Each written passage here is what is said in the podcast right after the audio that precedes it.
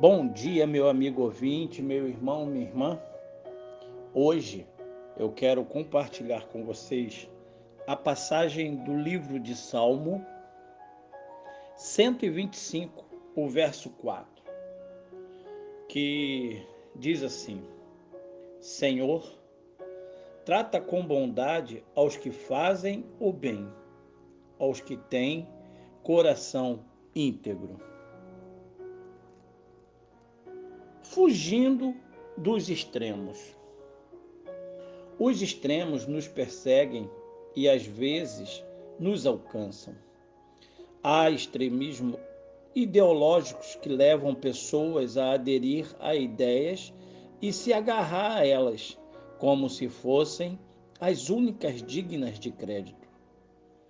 Algumas são capazes de morrer e matar por essas ideias há extremismos teológicos, sobretudo aqueles centrados em torno de líderes que se apresentam como personificações divinas e entorpecem as consciências para que não pensem.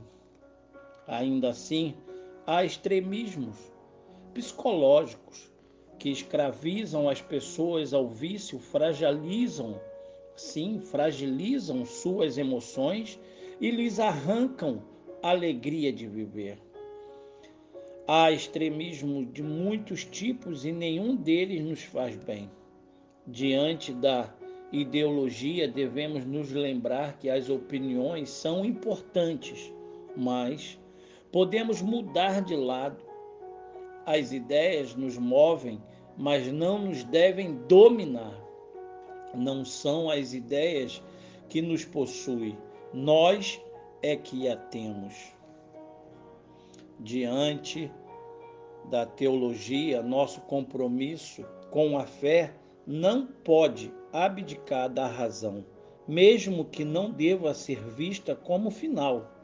Ter fé é uma forma de pensar profundamente, com a diferença, no caso cristão, que a razão se organiza sobre as páginas da Bíblia, a revelação de Deus.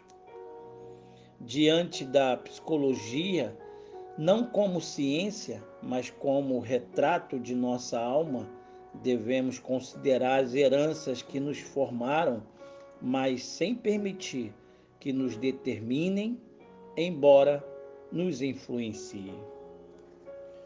Pare e pense, ainda assim, o que é questionável e perigoso sobre os extremistas não é que sejam extremos, mas é que são intolerantes.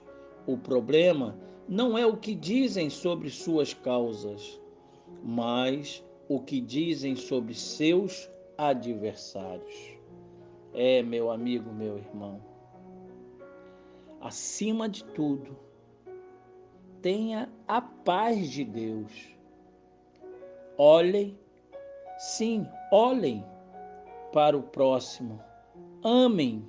Esta é a proposta do Senhor. Amarás ao Senhor teu Deus de todo o teu coração, de toda a tua alma, de todo entendimento e amarás ao teu próximo como a ti mesmo. Que este seja